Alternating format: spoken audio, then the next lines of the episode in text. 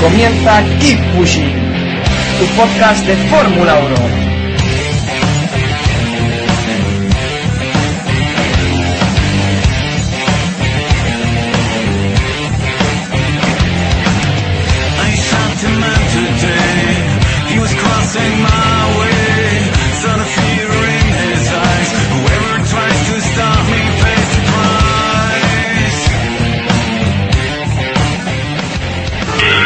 Feel like Senna in 91. Good for you, you should be proud.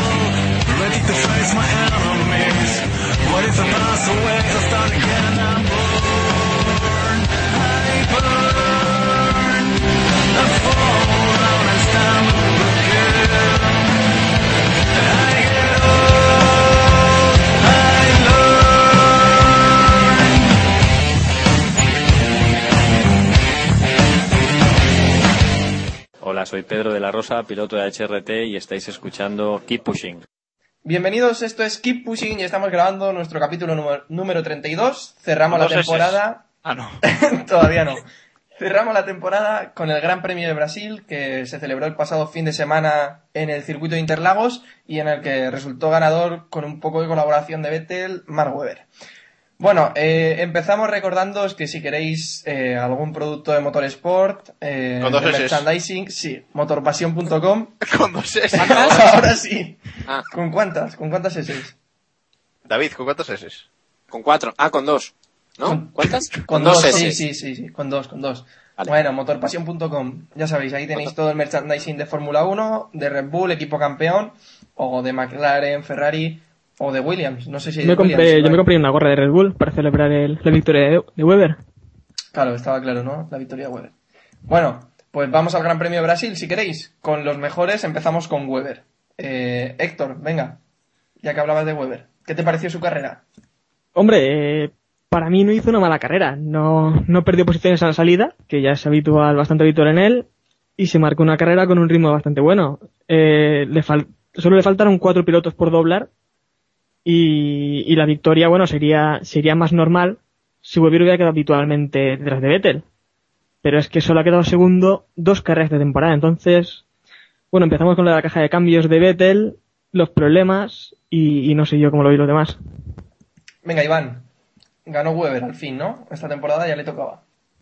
Sí, la gran duda es si, si tuvo esos, esos problemas Vettel o fue todo una estratagema para que ganaran. Yo quiero pasar un poco de ese tema y, y centrarme en, en que finalmente Weber se hizo con la victoria y, y si Red Bull le ayudó, me parece bien. O sea, creo que Weber ha hecho mucho trabajo en Red Bull, eh, sobre todo el que no se ve en la, en la pista, porque hay que recordar que Vettel hace dos o tres años no, no era nadie, o al menos no, no tenía esa capacidad técnica que puede tener ahora, y quien sacó el equipo de abajo fue, fue Weber. O sea, siempre pensamos que el, el piloto tiene un papel más, más secundario en ese desarrollo, pero bueno, no deja de ser, no deja de ser reseñable ese, ese papel, como ya hemos, como ya hemos visto en otros casos.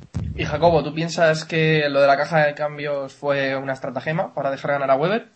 Eh, yo no sé si, si Red Bull ha mentido o no. O sea, ellos eh, han dicho una y mil veces que, que no fue que no fue inventado, que los problemas eran legítimos y tal. Y a mí ese tema pues me, me da un poquito igual, ¿no? Lo que pasa es que eh, si realmente tenía esos problemas, no entiendo luego el rendimiento de, de Vettel, ¿no? Que, que tampoco bajó ahí unas vueltas, pero después volvió a, a la normalidad. Y más que nada lo digo porque, aunque tuviera estos problemas de caja de cambios, podría haber ganado la carrera igual. O sea, no tenía por qué haberle dejado pasar a, a, Weber en, en- en la primera curva como lo dejó pasar, ¿no? Porque en esa vuelta Vettel bajó su ritmo tres segundos con respecto a lo que estaba haciendo. Entonces, eh, yo creo que, que vale, los problemas de la caja de cambios podrían ser, podrían ser ciertos, pero yo no veo eso como, vamos, como un justificante de que no haya ganado la carrera. Yo creo que, más allá de los problemas de caja de cambios, yo creo que el equipo Red Bull le ha regalado la carrera a Weber y punto. Y es así, y no, y no nos tiene por qué parecer mal, porque bueno, al fin y al cabo, en tal caso le debería parecer mal a Weber, pero si Y el ahora- equipo quiere, quiere que gane su otro piloto, por mí. Ahora que las, las órdenes de equipo ya están permitidas, pues no pasa nada. Claro, por eso, por eso Por lo eso. digo, no. Y bueno, ya es nuestro capítulo número 32. Estoy, estoy tan acostumbrado a tener que presentar a esta gente que nos acompaña todas las semanas. Gentuza. los- Sí, no lo quería decir, pero bueno, sí. Y como ya los conocéis, pues no los he presentado, pero nos queda David Sánchez de Castro por hablar. ¿Qué te pareció la victoria de Weber, David? Eh, bueno, yo la verdad es que la veo bastante merecida, pero más que nada por lo que, por lo que decía Iván, ¿no? Casi era, eh, bueno, digamos que el pago a, unos servicios que ha hecho Weber y que este año lamentablemente no, no ha podido, no ha podido conseguir por sus propios méritos. Para mí que el fallo de, de Vettel, mm, bueno, yo creo que no tenía tales, sobre todo por, por las vueltas posteriores a, a ese fallo, ¿no? Casualmente cuando le pasó eh, Weber ya recuperó el ritmo y estuvo marcando eh, vuelta rápida tras vuelta rápida. No, no me acabo de, de creer eso. También es verdad que, que Red Bull se debía a sí mismo no hacer unas órdenes de equipo tan cantosas como las que las de Ferrari del año pasado de, de Alemania, ¿no? Pero mm, creo que hay, hay que simplemente hay que quedarnos con que Weber ganó, eh, que ha conseguido el tercer puesto de- del mundial, que a mí me parece muy importante para él, aunque sea solamente por, por una cuestión casi romántica, que no se quede en el podio en un año en el que Red Bull ha dominado totalmente, me parecía algo casi surrealista y, en fin, premiado por lo que ha hecho y por lo que y por lo que realmente se merece. Pero ¿no creéis que era más fácil, por ejemplo, dejarle pasar en boxes, Sin cometer duda. algún pequeño error o algo así? Sin duda, sin duda. Si tú lo quieres hacer disimulado, lo haces en boxes y ya está. Pero también estamos hablando como si estuviera claro. Yo realmente, yo tengo mis dudas porque hubieron varios pilotos también con, con el mismo problema, que fueron Hamilton, que siguió muy claro. Sí, pero Hamilton estuvo- abandonó, por ejemplo. Sí, sí, pero también estuvo Di Resta y Bruno también tuvieron problemas en la caja de cambios, o dijeron que tenían problemas en la caja de cambios. Entonces, a mí me entran dudas, no sé. Y Weber en realidad, la temporada no es que haya sido mala, no tan mala como lo que ha parecido en realidad. Lo que pasa es que sus salidas han sido malas, bastante. Eh, el día que no ha perdido una posición ha perdido dos. Y luego en calificación, Vettel siempre está por delante de él. Entonces esto le ha hecho ya seguir más atrás, encontrarse con otros pilotos y el ritmo de Red Bull en realidad en carrera no es el mismo que en calificación. Hmm. Sí, no son tan superiores en carrera. Pero bueno, no sé si queréis añadir algo, algo más a, a la victoria de Weber o seguimos con es los que el problema, el problema yo creo básicamente es que no sabemos si lo de, si lo de Red Bull es verdad o no, si lo del fallo de la caja de cambios de Vettel fue verdad o no. Ya os digo que a mí me parece que no fue todo lo verdad que, que, que podía ser y como eso tampoco Sí. lo puedes demostrar, porque ¿qué puedes hacer? ¿Qué pueden hacer los comisarios? Coger y pedir la telemetría y pedir los datos y ver dónde está el bajón.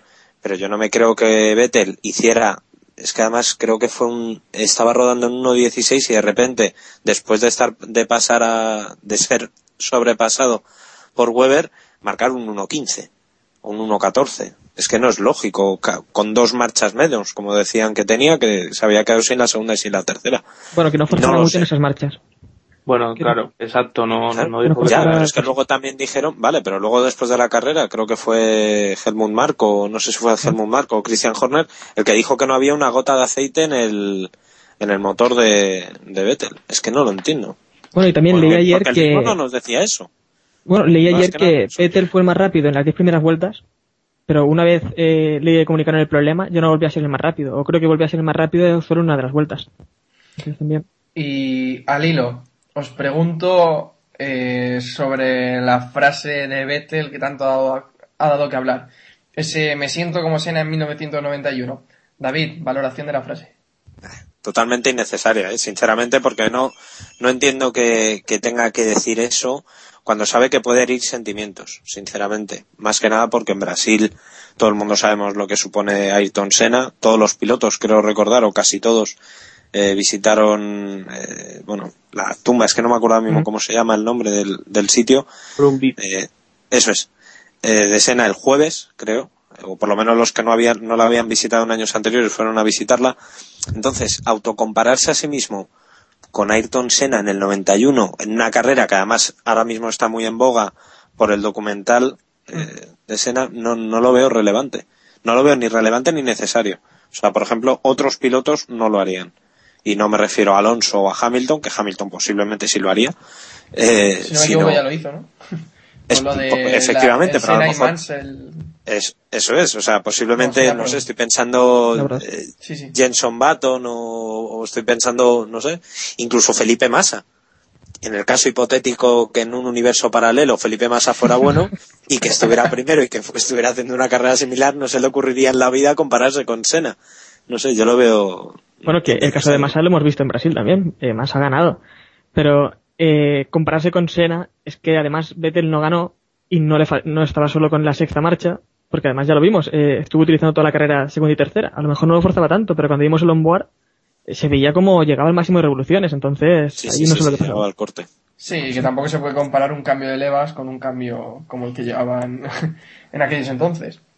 Jacobo, ¿qué querías nada, eh, ya me habéis pisado tanto que ya habéis dicho casi todo lo que yo quería decir. Nada, Te sientes, te sientes como Senna en el 91, ¿no? simplemente, simplemente nada, recordar algo que puso en Twitter, creo que fue Iván, no, ahora me lo, me lo dirá, pero lo de que la, la película de Senna ha hecho mucho daño a, a los pilotos eh, actuales, ¿no? Que todos, pues, En general, se, sí. Se han crecido un poquito con, con el tema. Yo creo que les, les ha hecho más daño a los propios pilotos que, que la afición que la hemos visto, ¿no? Pero. Sí, yo creo que, que, que Vettel también se junta que es un tipo muy mitómano y demás y, y él es como que si está jugando al videojuego y dice, mira, metí un gol como el de Cristiano Ronaldo el otro día o demás, ¿sabes? O sea, él lo siente así. Como tampoco, vamos, no sé cuántos años tendría Vettel en el 91, pero dudo mucho de que hubiera seguido en directo en directo esa carrera y se acordara. A lo mejor al haberla visto por por televisión y tener referencias así un poco ajenas es como que estar más más ajeno, ¿no? o sea, no no eres consciente de que eso es real realmente. Cuatro añitos tenía Vettel en el 91. Así que la habrá visto a posteriori casi seguro. David, Eh, no, bueno, yo quería lanzar un pequeño off topic. Eh, hoy he estado en la FNAC y he visto que el documental de Sena, Publicidad. la película, bueno, coño, No no, nos podría decir en un, con- Eh, en un- no con una C, ¿no? conocido- Con una C, con una C. con una C, eso. Bueno, a ver, el caso que está en un conocido centro comercial del centro de Madrid, ¿vale? Podemos decir. Eh, y estaban en el top de las Inglés, ¿no? películas, eh, sí, más o menos. En el top de las películas estaba el tercero, el documental de Sena. Bien, por ¿eh? encima, por ejemplo, por encima de, de una de las de Crepúsculo, no me he fijado en cuál. Estamos venciendo, ¿no? O sea, yo esto lo lanzo como un dardito a la gente de Universal que dijo que esta película no podía tener tirón. Pues señores, señores, a un mes de Navidad el DVD de la película de Sena está tercero en uno de los centros comerciales que más venden de España. Mañana todos en masa, mañana todos en masa a comprarla. ¿En masa? ¿Llegaréis Creo tarde que son, entonces? creo que son 14 euros. Creo que son. chiste lamentable de la noche, bravo. Ah, pues, Yo tengo, tengo la duda, ¿está la versión extendida eh, dentro del DVD? ¿O no? No, lo sé, yo lo he visto solamente Eh, tiene, no sé. yo tengo la versión, la versión inglesa y es la versión normal, la corta, y luego aparte las entrevistas, eh, que si habéis visto la extendida sabéis que, que el único añadido son las entrevistas, o sea que creo que todo el metraje está, está completo. Bien. Bueno, Pero pues en la, en la que venden aquí en España, vendrás igual. No sé yo. No lo sé, supongo que sí, si es de dos discos sí que... La sí tuyo que- que trae dos Debe discos. ser, debe ser el mismo, porque yo vi eh, los lenguajes y está todos. Está subtitulado a todos los idiomas, así que... Pero me, pero me refiero, Iván, la tuya tiene dos discos. Sí, Uno solo. Claro, porque la que venden aquí, es la básica, que yo sepa, tiene uno. No, no, está también la de dos. Sí. Vale, vale. Sí. Bueno, Bueno, hecha, hecha la publicidad de a Universal, que luego clink clink caja, eh, añadimos así improvisado a Jenson Button entre los mejores, acabó tercero, eh, superando a Alonso. No, a ver, qué quien lo ha propuesto ha sido Héctor, así que No, no, yo, yo te he dicho, hombre, no te cortes, si quieres algún día ponlo otra vez, pero... no, es que me echaste la bronca el último capítulo por ponerlo siempre, pues ahora quiero que me justifiques por qué quieres a Button entre los mejores en este gran premio, Héctor.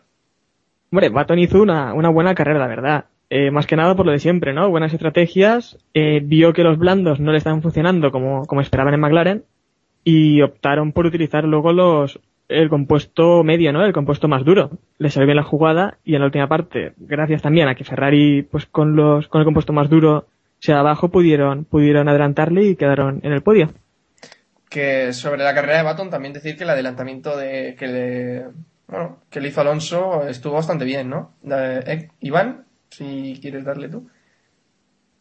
Sí, ayer tuvimos una, una pequeña polémica ahí por Twitter para ver qué- cuál era el, el, mejor adelantamiento del año con, con el amigo Bruno de Zona Writers y, y yo creo que está muy bien el de, el de Fernando, pero, pero no sé si vosotros pensáis que es, que es tanto como para ser el mejor del año.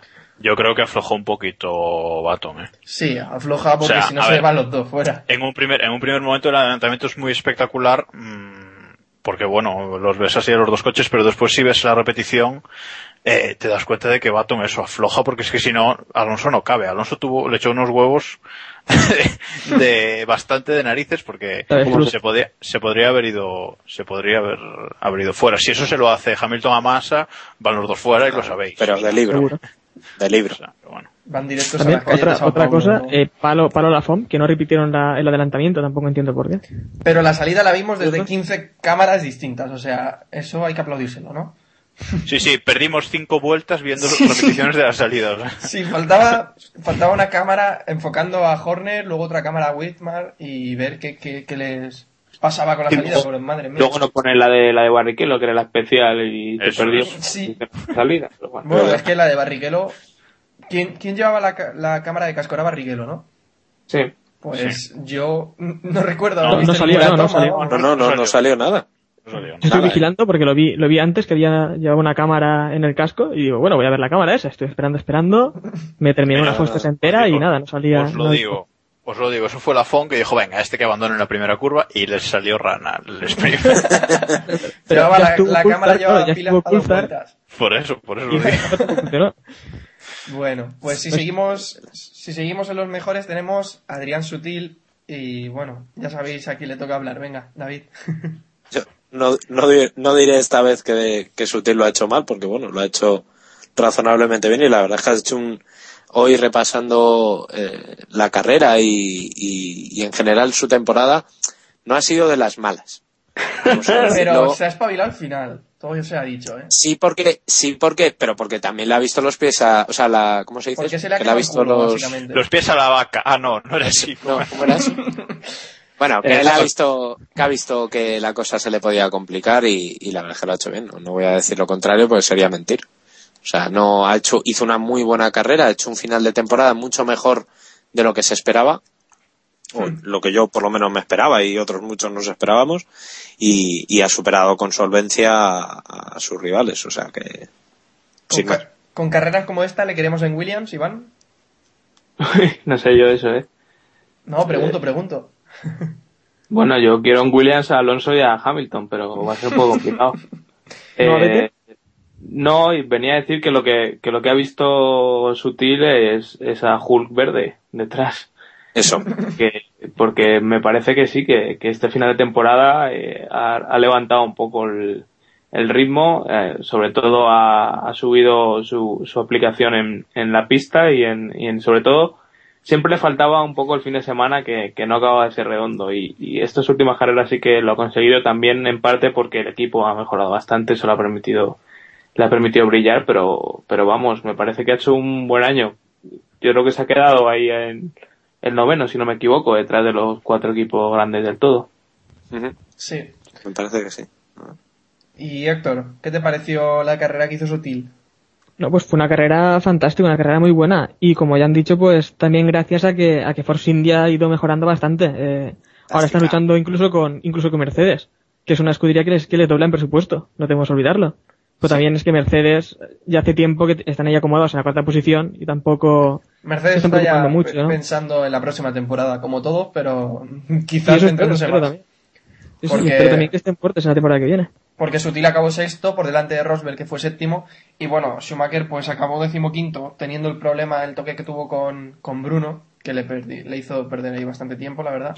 Y no olvidemos también que, que Force India al final ha quedado cuatro puntos de Renault, que es que podrían haberle sobrepasado eh, al final del campeonato. Sí, también es que Renault ha estado desdibujado, desdibujado casi desde Australia. O sea que, Hombre, en Australia no fue mal. pues por eso digo que desde Australia casi. Y Malasia también tuvieron podio, ¿no? Las dos primeras carreras hicieron podio, sí, me parece. sí, sí. Y luego ya nada, nada de nada. Pues si No. os, si os Yo, parece... yo- yo quería decir, quería añadir una puntualización sobre el tema sutil. Eh, comentaba, creo que era David Plaza, ayer, Sí, que le cansaban mucho los pilotos que solamente espabilaban cuando veían su, su puesto en peligro.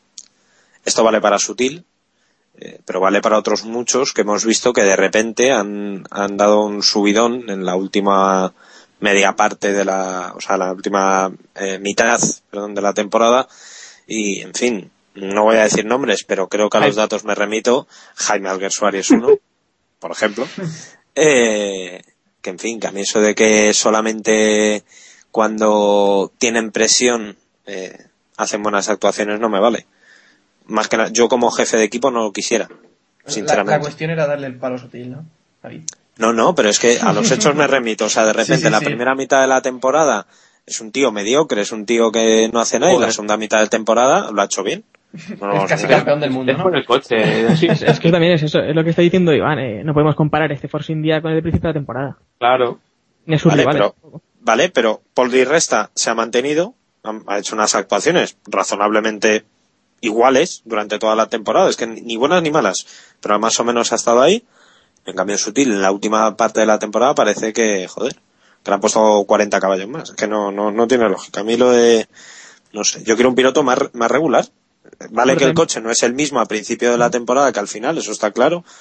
Pero, joder, No sé, también neumáticos nuevos, no sé, a algunos les ha costado también más que a otros adaptarse. Que no estoy defendiéndole, pero estoy es- diciendo cosas que Sí, sí, no, no, no, no, sí, sí, sí, te entiendo, pero vaya. Que ni era tan bueno antes, ni era Ni ni, es tan es tan malo malo ahora. O sea, Al contrario, sería. Pero bueno. Como sea. no, no, no. Igual, o sea, me vale igual. Ni tan malo era eh, antes, ni tan buenos ahora. No, pero sea, Sutil es un piloto irregular que, pero en ocasiones hace buenas actuaciones. Eh, ahora al final del campeonato está haciendo, Un regular que es. claro.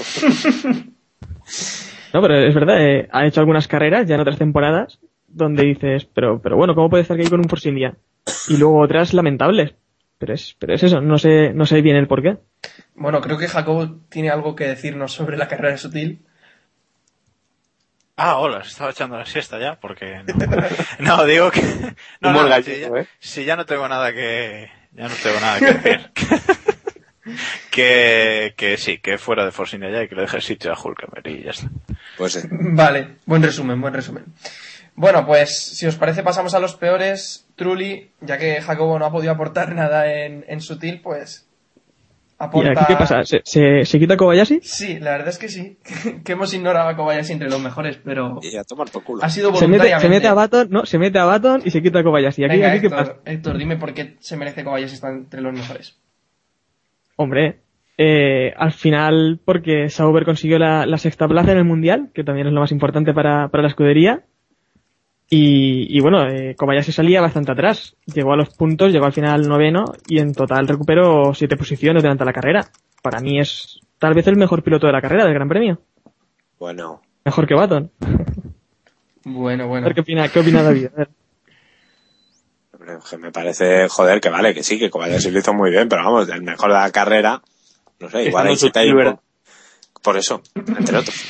Hombre, que a ver, que no seré yo quien, quien raje de Kobayashi, como bien sabéis, pero, joder, no sé. A mí me parece que hizo que sí, hizo una buena no, carrera, pero... La verdad. Eh, tengo que reconocer que, que me sorprendió ahí, sobre todo me hizo mucha gracia cuando, cuando el equipo le dijo que estuviera tranquilo y, y, Sí.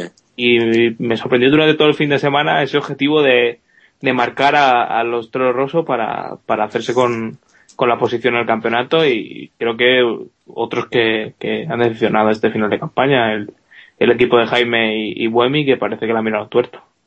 No, pero yo creo que, que, que muy bien Kobayashi más que nada por eso, ¿no? Porque iba décimo y el equipo le dijo, necesitamos tu punto y al final acabó, acabó un puesto por encima todavía, ¿no? Acabó, acabó noveno.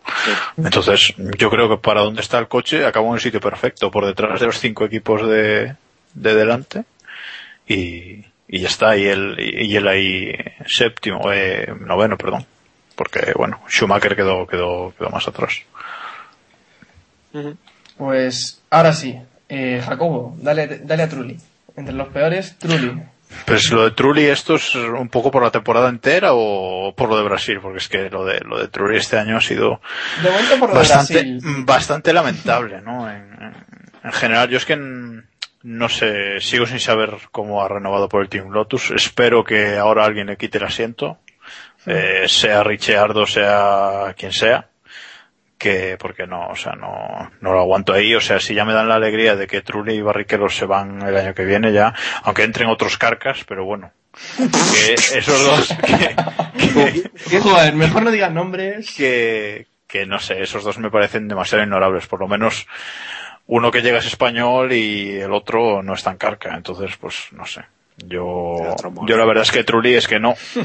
Es que es- es- ni siquiera se, le ha visto en todo el año. O sea, no es que digas, bueno, ha hecho horribles actuaciones. No, ha sido un poco, un poco de Ambrosio, ¿no? Como diría, como diría David. Ha sido un poco Irrelevante, irrelevante, ignorable, que Ahí está. Sí, sí, sí, totalmente. Entonces, pues, pues no, nada especial que decir de, él, que, que ojalá el año que viene no esté ahí y punto. Y se vaya al campeonato de resistencia, que es donde, donde lo veo. Donde merece Sobre todo también porque ha tenido que compararse con un piloto como Kovalainen, que tal vez está en su mejor momento, mientras que Trulli ya está pues en sus, en sus últimos días, ¿no? En la Fórmula 1. Sí. Trulli está ya con la ley, la nueva ley laboral, pues, pues para jubilarse ya Trulli. Bueno, no sé si queréis apuntar algo más de la carrera del italiano. Quizás su última carrera en la Fórmula 1. Quizás. Hombre, sería, sería lo suyo, pero sinceramente, ¿le vais a echar de menos? No. Es que, es que ni, pero vamos, fue un tío irrelevante cuando estaba en Renault, porque yo me acuerdo cuando se fue, No, pero hombre, de Renault. cuando estaba, cuando estaba en Renault o en Toyota, al menos decías, pues mira, te hace, al menos en un gran premio te hace una buena vuelta, la de clasificación, y, bueno, por lo menos destacaba ahí un poquito, pero es que ahora, es que ahora nada. nada, es el, nada. el único piloto que, que ha batido a Fernando Alonso más Sí. o menos con cierta regularidad. Eso no, hay que, no tiene que olvidarlo nadie. O sea, Sí, sí, no, no, 2004, pero sí. cuando, le, cuando le dio boleto obligatorio estaban muy apurados. O sea que... Pero si yo no hablo del pasado, yo hablo de ahora. No, sí, se lo, se lo digo a David, que... No, no, no, no, sin duda, sin duda. Pero que, o sea, a mí personalmente cuando, cuando se fue, pues dije, oye, pues mira, muy bien. También cuando se largó de, o bueno, cuando le largaron de Renault, esa estratagema que le hizo Renault posiblemente le destrozó, ¿eh?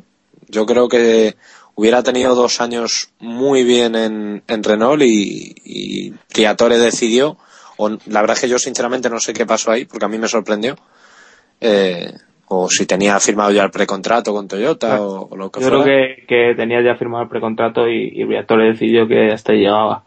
Eh, no lo sé, me da la sensación de que, de que podría haber sido más y de que sí, porque es lo que comentas, que eso lo afectó bastante porque es un Es piloto que es que, entonces, ¿eh? sí, sí, es un piloto que es, que es bastante frágil, ya lo hemos visto varias veces, no tan, no físicamente, sino mentalmente, no es de los, de los que aguantan y resisten y pelean, no. Por Y además, y además al, cont- al contrario que sus vinos, empeora con los años. ¡Viva el vino! E- Ese chiste sí que ha sido bueno, ha subido el nivel del capítulo. Luego ya me encargo yo de volver a bajarlo. Bueno, pasamos al mundialito. Hoy, como es el último mu- mundialito, me voy a tomar la licencia de empezar yo, si os parece bien. Y si no os parece Ah, bien, pues pedís mi dimisión ahora por Twitter, que ya estoy acostumbrado. Vale, vale. Y como no podía ser de otra forma, este mundialito va a ser más troleable que nunca. ¿Vale? Por ser el último. Así que voy con mis puntos. Y ahora dirá, Weber, vete el No, no, no, no, no. Va, va más allá, va más allá. Tres puntos para la caja de cambios de Sebastian Vettel, que le regala la victoria a Weber. Dos puntos para Adrián Sutil.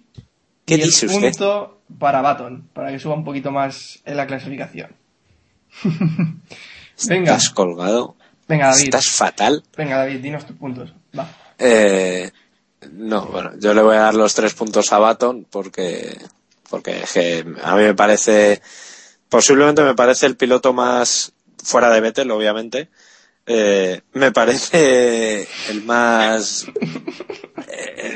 el, mejor, sinceramente. No, no podemos, no podemos hacer más. Eh, dos puntos se los voy a dar a, pues no sé si a Weber, sí, a Weber, porque se merecía la victoria. Sutil. ¿Eh?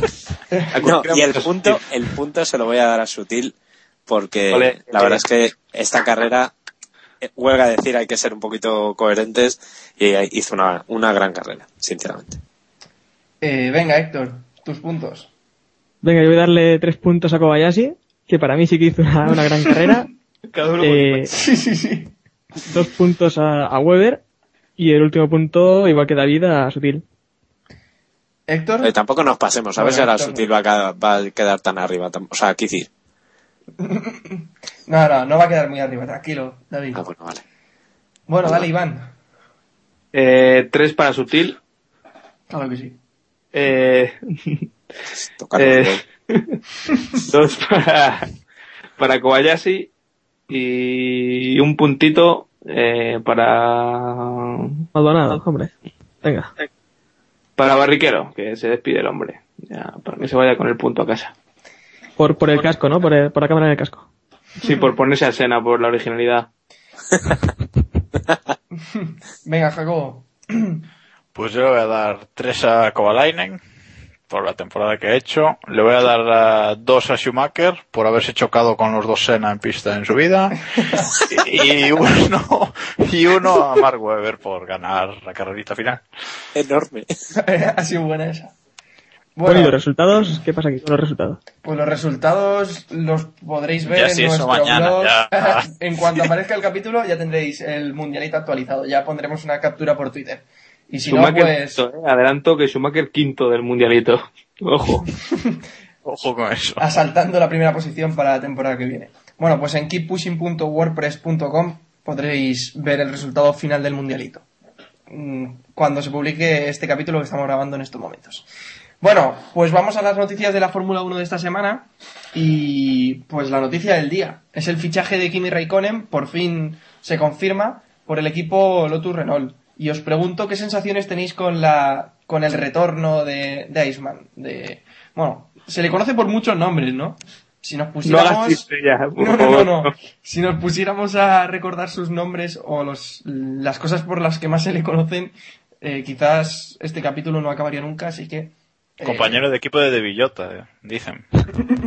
Bueno, no entremos de momento a eso. Eh, Iván, ¿qué sensaciones tienes con la vuelta de Kimi? Eh, yo no me acaba de gustar por, por dos cosas. Eh, primera, porque llega un equipo que, que no está.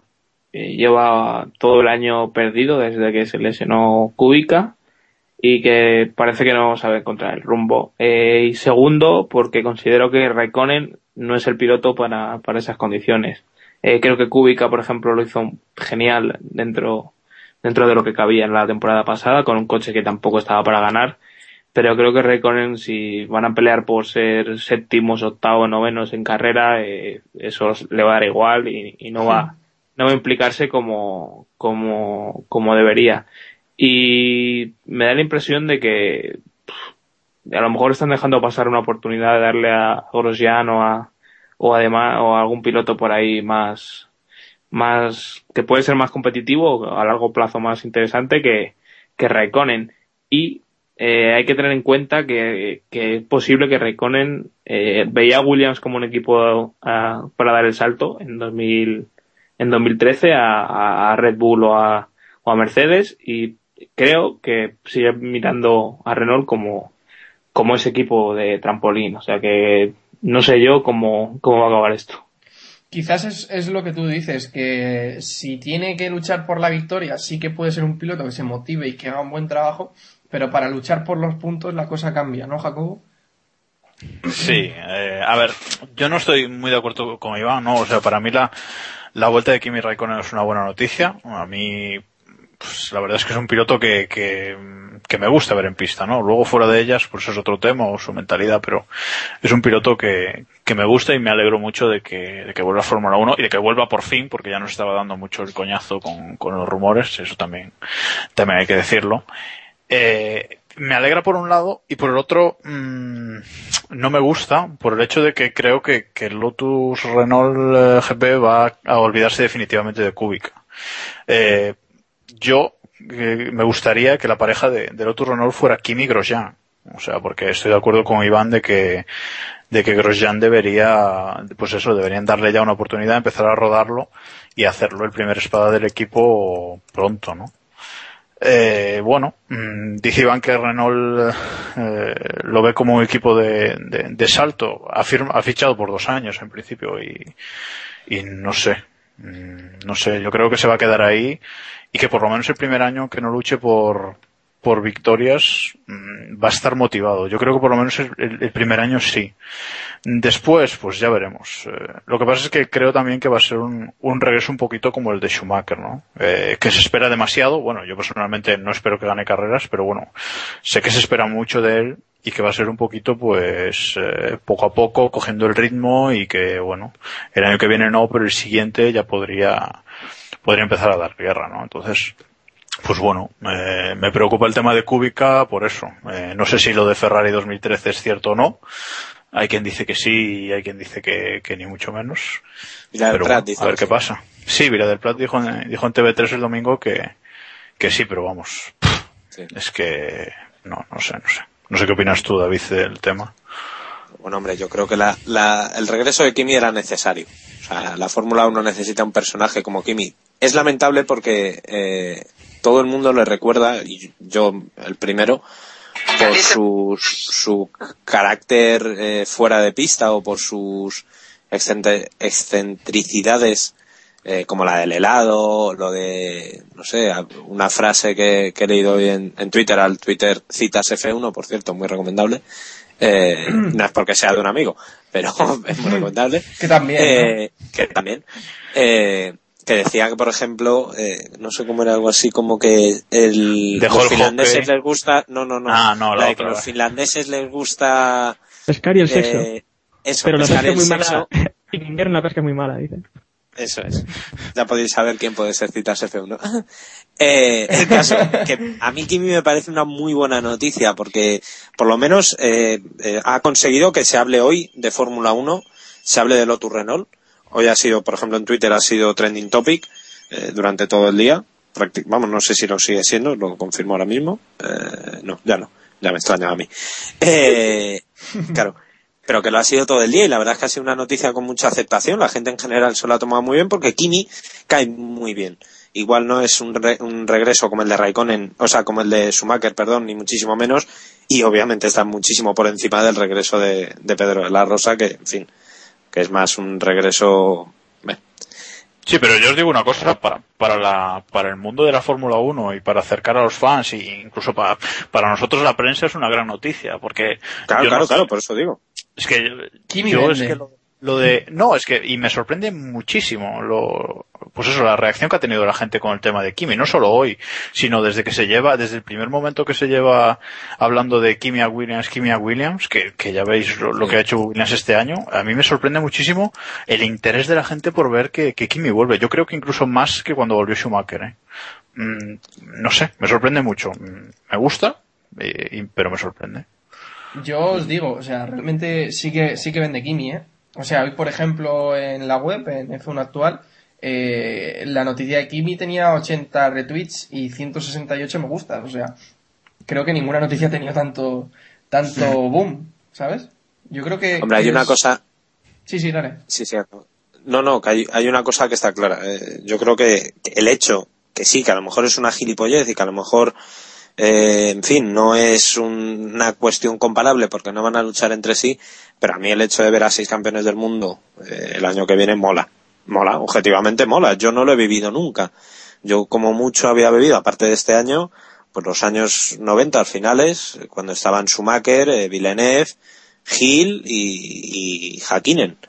O sea, a mí me gusta ver a seis campeones del mundo, seis personas que sé que pueden demostrar y pueden enseñar mucho a los pilotos que están ahí. Raikkonen a lo mejor no, porque evidentemente no es expresivo.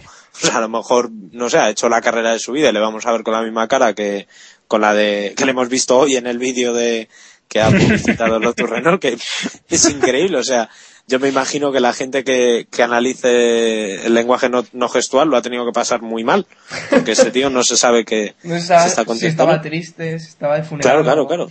Pero, pero en fin. Y, y ya te digo, yo, a mí me parece una, una gran noticia. Otra cosa es que sea una gran noticia fuera parte de, de lo- la repercusión y, y demás, que sea una, una gran noticia deportiva. Yo estoy con Iván que, que me parece, eh, bueno, me ha parecido un portazo bastante feo a la gente que viene por detrás, porque Kimi era una persona fuera de la Fórmula 1, ha vuelto porque es Kimi Raikkonen, porque es un campeón y porque en teoría es uno de los mejores pilotos o uno de los pilotos más rápidos que ha habido en el paddock, pero darle este portazo a gente como Grosjean o, o gente, no sé, que viene por detrás, no me parece. a ver, a ver, a ver, no pero yo creo, que, yo creo que decir eso de Kimi, un, un tío que tiene 32 años, cuando va a haber uno con 41 y otro con 42 en la parrilla. No, no, no, no. No digo que sea, Claro, no, no digo que sea por la, por la edad, que evidentemente Kimi está en su, en su cenit y, y tiene posiblemente muchos años, sobre todo por lo que tú dices, porque va a estar Pedro y va a estar, y va a estar Michael, ¿no? Que Alonso tiene 30, os recuerdo, ¿eh? O sea que... Claro, claro, o sea, que, es un- que está en la media. Si es que Kimi está en la media. Yo cuando leía, no es que vuelven los abuelos y tal. Bueno, o sea, que vuelven los abuelos. Kimi es un tío que se fue porque quiso o porque le invitaron a salir de la Fórmula 1 y porque no encontró acomodo. Es verdad, Kimi Raikkonen cuando se fue, recordemos, fue cuando se anunció el fichaje de Alonso por, por Ferrari y Kimi se quedó fuera de todas partes. No, no, no, no encontró sitio, realmente. Después de estar en un equipo puntero como Ferrari, no se iba a bajar a un equipo de la tabla, de la media tabla hacia abajo, ¿no? Entonces este regreso me, no sé, me parece bien. Ahora bien, como jefe de filas, pues en fin, Kimi yo creo que no vale. Vale, no? y, y, y ahora que dices esto, ¿quién crees que, que será el que la acompañe? ¿Grosjean? Sinceramente, no tengo ni idea. Espero que, espero que sea Grosjean. Me gustaría que fuera Grosjean, pero me temo que va a ser Petrov. Es cuestión de pasta. Esto es quien ponga la pegatina más grande que implica el maletín con más lleno, pues es el que se quedará. Pero sinceramente no tengo ni idea. Héctor, ¿qué te parece la vuelta de Kimi? No, decía David que seis campeones del mundo en la parrilla, pero es que también, a ver, deberíamos de ver qué seis campeones del mundo, porque yo realmente prefiero... Los de los lo últimos dicho- 12 años. Sí, pero prefiero lo que ha dicho Iván, ¿no? Pilotos jóvenes que tengan algo que aportar, porque realmente está claro que Raikkonen es uno de los pilotos tal vez que más talento ha tenido, ¿no? De los que ha pasado en los últimos años por la Fórmula 1. Pero también es un piloto al que parece darle igual estar en la Fórmula 1 que en los rallies, que en su casa comiéndose un helado. Hay pilotos que es que están dándolo todo por llegar a la Fórmula 1 y que puede que tenga la misma calidad de- o más que Raikkonen, pero no se le está dando la oportunidad. Y es que tampoco tenemos que equivocarnos que Raikkonen no va a ser ya nunca el de antes, o imagino, vamos. Y Eh, menos el Lotus. Claro, y es que no va, tampoco puede aspirar a más, a más de, más de Lotus. Tal vez un equipo de mitad de la parrilla, pero no creo que ninguno de los de arriba le dé la oportunidad. A no ser que ahora vaya Lotus y destaque una barbaridad y, y no sé, pero, Yo creo que donde no destacará es lo que decía Iván, que si utiliza esto como, como salto a Mercedes. Ese es el plan que él tiene, eh, que está muy alejado de la realidad, es evidente. sobre todo teniendo a Di Resta y Mercedes. Por A mí, a mí me gusta... Y tiene muchos pilotos en, en su cuerda que pueden tirar antes que, que Raikkonen, que, que es lo que comentaba David. Si de repente eh, Renault, o Renault o Lotus, como lo queramos llamar, se saca un coche que es capaz de sacar 6 o 7 podios al año, pues oye, si Raikkonen firma 6 podios, eh, da igual como esté, que, que será, será candidato a los asientos que estén libres, pero dudo mucho que sea así. A mí, a mí me gusta imaginarme que Kimi en 2013 sustituya a Felipe Massa en Ferrari. No lo veo, no lo veo, pero... No, Yo tampoco lo creo, pero bueno. Raikkonen Pero- también es un piloto que, que nos anima a las ruedas de prensa, las, las carreras, ¿no? Un poco. Eh, ¿Perdón? Las ruedas de prensa. No, no, en realidad, anima. cuando- sí, sí. No sé si recordáis en, en Brasil 2006, creo que fue, en la despedida de Schumacher, cuando le preguntaron eh, por qué no había por qué no había asistido a una fiesta o que le había sí, sí, sí, a que estaba Schumacher. cagando. A. Su contestación fue, es que estaba cagando. Son cosas curiosas que, que animan, ¿no? Un poco también la, los reveses. Bueno, sí, las ruedas de prensa oficiales no, porque, porque Ah, no. vale. Ella No bastante si- con una cara de cera. No sé si habéis leído otra frase de Kimi que le dijeron, dice los jóvenes pilotos que correr es, es mejor que el sexo. Y dice, pues pocas mujeres han probado. o sea, Kimi deja frases bastante buenas. O cuando dijo que dejó el hockey porque no le gustaba madrugar. Describe bien su carácter. Bueno, Calice para todo. Ahora sí, antes no.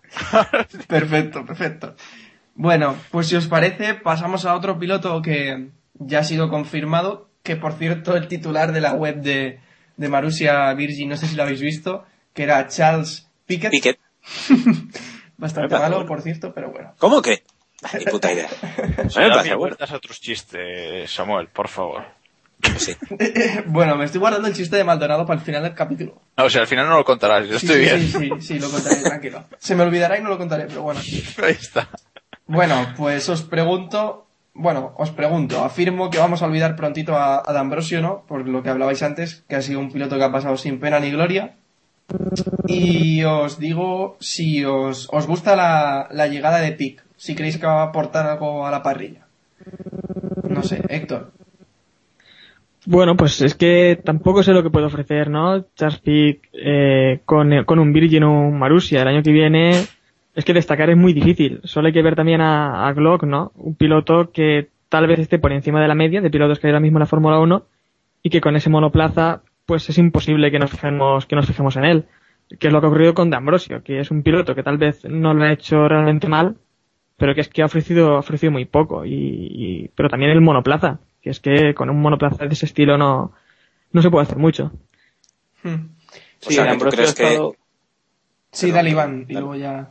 No, decía que D'Ambrosio, por las estadísticas que, que he estado recopilando estos días, pues de cara a un especial que vamos a hacer, eh, en MotoGP y demás, autobombo, eh, eh, no, eh, en serio, eh, se ve por los datos que, que está mucho más cerca de Glock, que es el- la variable que podemos tomar, de lo que estaba de Grassi el año pasado, y, pero bueno, es, es lo que comenta Héctor, es imposible que nadie se fije ahí, y cuando entras a un asiento por, con el único mérito de, de poner el dinero que pones, eh, es obvio que, que si llega el momento y no, no puedes seguir pagando, o hay otro que, que paga más, vas a estar fuera. Eh, D'Ambrosio llegó a la Fórmula 1 con un currículum bastante escaso.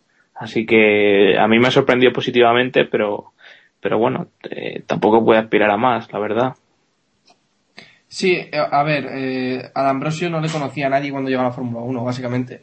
Y pues, la verdad es que no ha hecho mucho ruido y pues ha estado dando un nivel, el nivel que puede dar un Virgin. Tampoco es que... No es haya- malo, no es malo eso de que no haya hecho mucho ruido, la verdad. Claro, no. La verdad es que no la ha liado en ninguna carrera, no, no sé. No ha hecho mucho ruido, digamos. Ese es el mejor resumen que se puede hacer.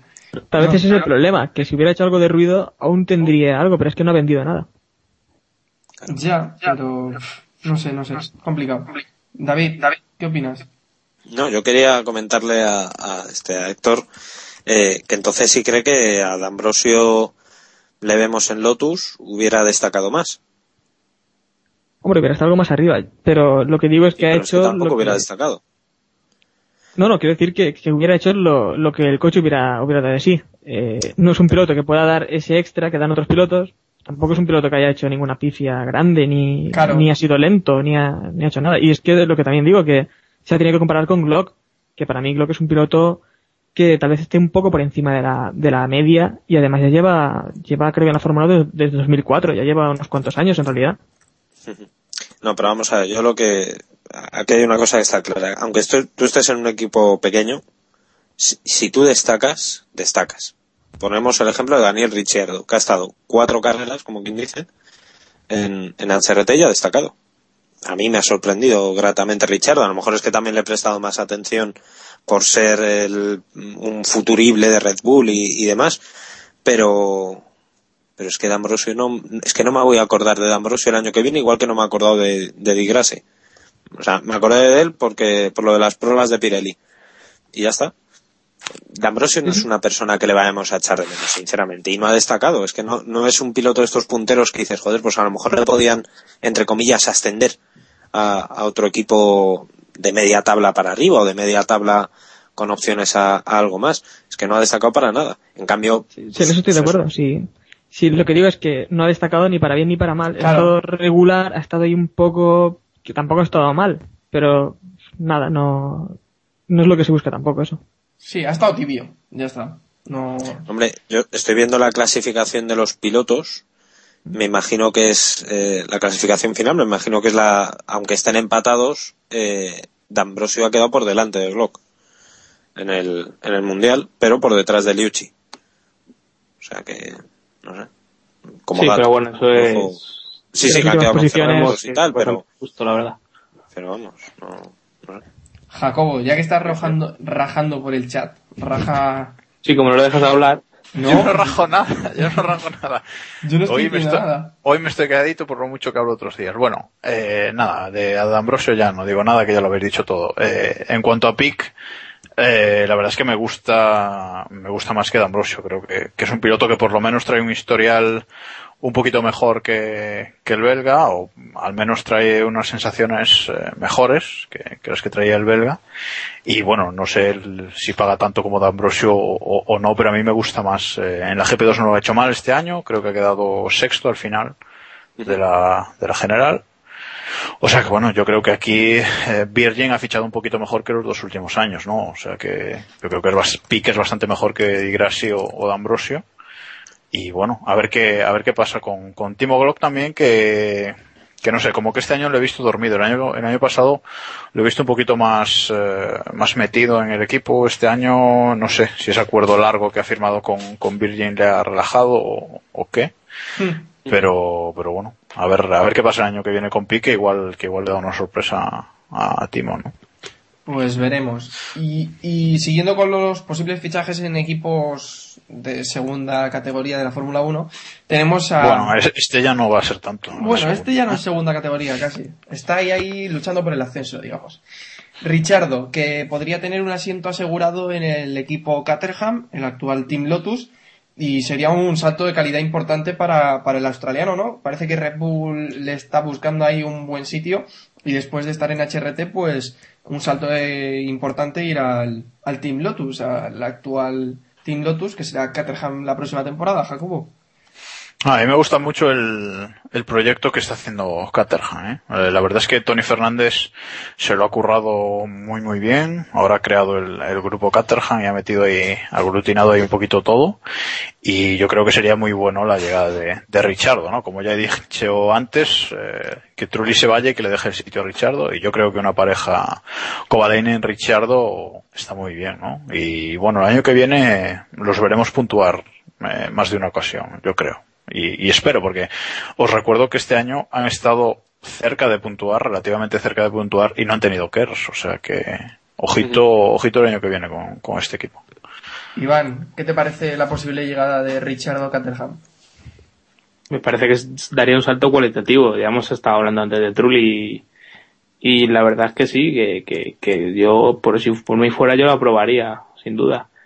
Y pero no estoy del todo convencido de que, de que vaya a ser la decisión que, que tomen al final. Yo creo que está todo muy abierto y que sea cual sea la decisión nos va a sorprender porque creo que Toro Rosso y Hispania y Caterham van a, pueden estar tocados por, el- por lo que al final decida Red Bull hacer con sus dos pilotos, con, con Buemi y con Alguersuari, y claro, con los dos que están esperando, que son Richardo y, y Bernier. Pues tendremos que ver qué hace Red Bull, porque ahora mismo el asiento está en manos de Red Bull. Y, ve- y- Se reúnen el viernes, ¿no? Sí, Para- sí, vos lo he leído, no sé dónde, pero sí, he leído que era el viernes. pues si quieres, dale David con tu opinión sobre este asunto. Bueno, yo voy muy en la línea de, de Iván. La verdad es que este año, en la parte de abajo, igual que en la parte de arriba, yo creo que no va a haber apenas movimientos, más allá de confirmado el de, el de Kimi.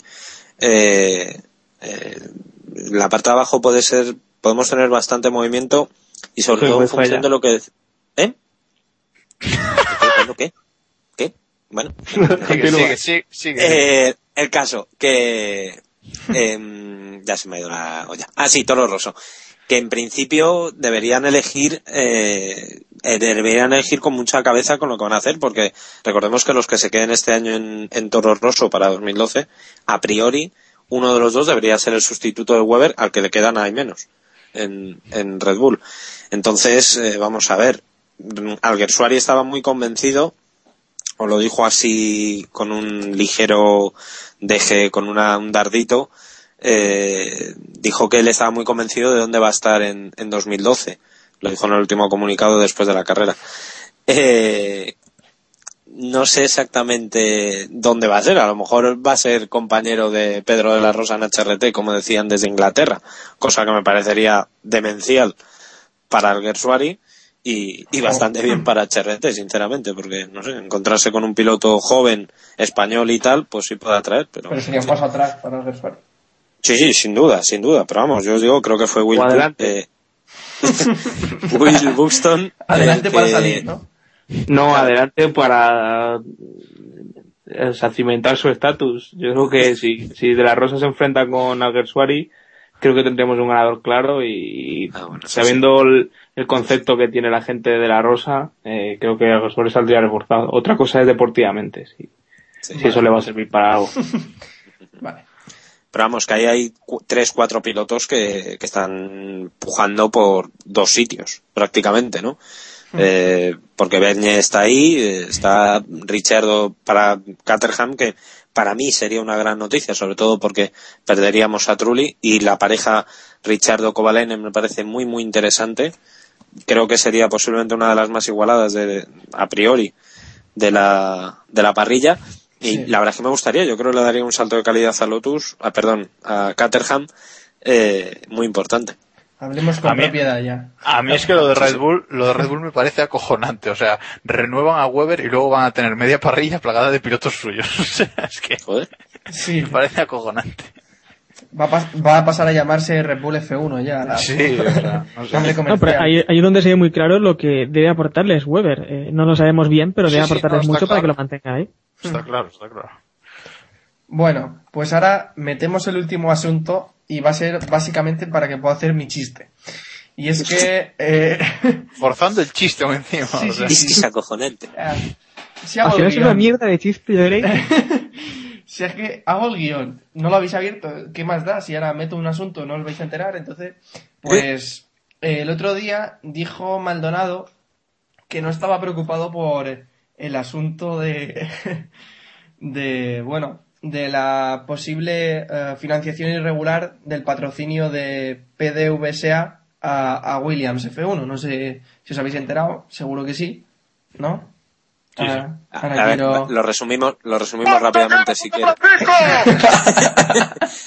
lo resumimos muy rápido. Parece ser que ha habido un, un diputado de Venezuela que ha mandado una carta a Frank Williams Sí. pidiéndole los datos del contrato porque puede haber una financiación irregular. Y dado que la petrolera que patrocina Maldonado es estatal, eso debería haber pasado por el Congreso de Venezuela y no ha pasado. Está Vale. Explicado. Y ahora os pregunto, ¿no será que el dinero está mal donado? Ese era el chiste, ¿vale? Que le corten la cabeza, por favor. y bueno, no sé si queréis apuntar algo más sobre este asunto. No, tío, que te has vaya- descubierto, tío. O sea, qué grande. Conste que, que este chiste ha sido una semana de pensar, ¿eh? O sea, más o menos. A esto Yo, me en dedico tu- por las mañanas. Ojo, ojo, en tu descargo, Samu, a mí me ha gustado. ¿Qué queréis que os diga? Soy de humor fácil. A mí me ha gustado, me ha parecido bien traído. ¿Qué queréis que os diga? Ya está. Bueno, Bueno. pues entonces Maldonado que no se preocupe, ¿no? Por este asunto no, no le van a quitar. es lo que iba a comentar, recuperando un poco el, el guion, eh, creo que no, creo que no, el guion en el que no aparecía esto, eh, creo que no, no se tiene por qué preocupar. Yo creo que al fin y al cabo Venezuela o Chávez o, o como lo queramos ver eh, va a acabar encontrando el, el dinero, o sea, el método de, de llevar el dinero a Williams y creo que si no es de un modo va a ser de otro, o sea que no creo que tenga problemas para, para seguir corriendo si, si Venezuela sigue patrocinando. Te costa decirlo, ¿eh? Se nota que mi chiste te ha dejado sin palabras. Está clarísimo. bueno, va, venga, vamos cerrando ya este capítulo. Como el asunto este estaba fuera de guion, pues no, no os voy a hacer que os mojéis. Eh, recordaros que podéis contactar con nosotros a través de Facebook, facebook.com barra keeppushingf1, en Twitter, twitter.com barra kppodcast, en nuestro Gmail, eh, keeppushingf1 arroba gmail.com, en iVoox Correo y- electrónico para los no iniciados. Vale. Eh, en iVoox y en iTunes. Pues no, que, no sé si queréis despediros de nuestra audiencia en este que va a ser nuestro último capítulo de repaso a los grandes premios. Eh, vamos a hacer cositas este invierno, pero bueno, ya os iremos Eso contando. ya os iremos contando poco a poco lo que, lo que iremos haciendo. De momento, en un par de días, si todo va bien, tendréis una sorpresita por el blog. Y luego ya haremos un par de capítulos repasando lo que ha sido esta temporada. Así que eh, esperamos que sigáis ahí al otro lado mientras Iván mete más efectos de sonido. Bueno, despedidos de nuestra audiencia, ¿no? Eh, Adiós. ¿no? eh, ah, No me hagáis el, No, el vacío ahora. no, yo creo... Eso fue una despedida. Eh, yo creo que deberíamos dar las gracias a nuestros oyentes porque hemos eh, comenzado esta temporada. Somos igual de rookies que Maldonado. Llevamos las mismas carreras en Fórmula 1 que Pastor Maldonado. me parece un dato. Eh, y darles las gracias sobre todo porque, joder, porque acabamos de empezar, somos cuatro colgados que nos reunimos cada semana más o menos el mismo día eh, y más o menos a la misma hora eh, para hablar de lo que nos gusta y... Bueno, ¿Cu- ¿Cuántos? cinco. Pues ya sabes. Eh, Es Es que como Samu se no va- se cuenta, No, no, no es Iván al que no lo cuentan porque va a montar el spin-off ese de Keep Pushing. Entonces, ya No, hoy lo voy a montar yo solo. Después de hoy lo voy a montar yo.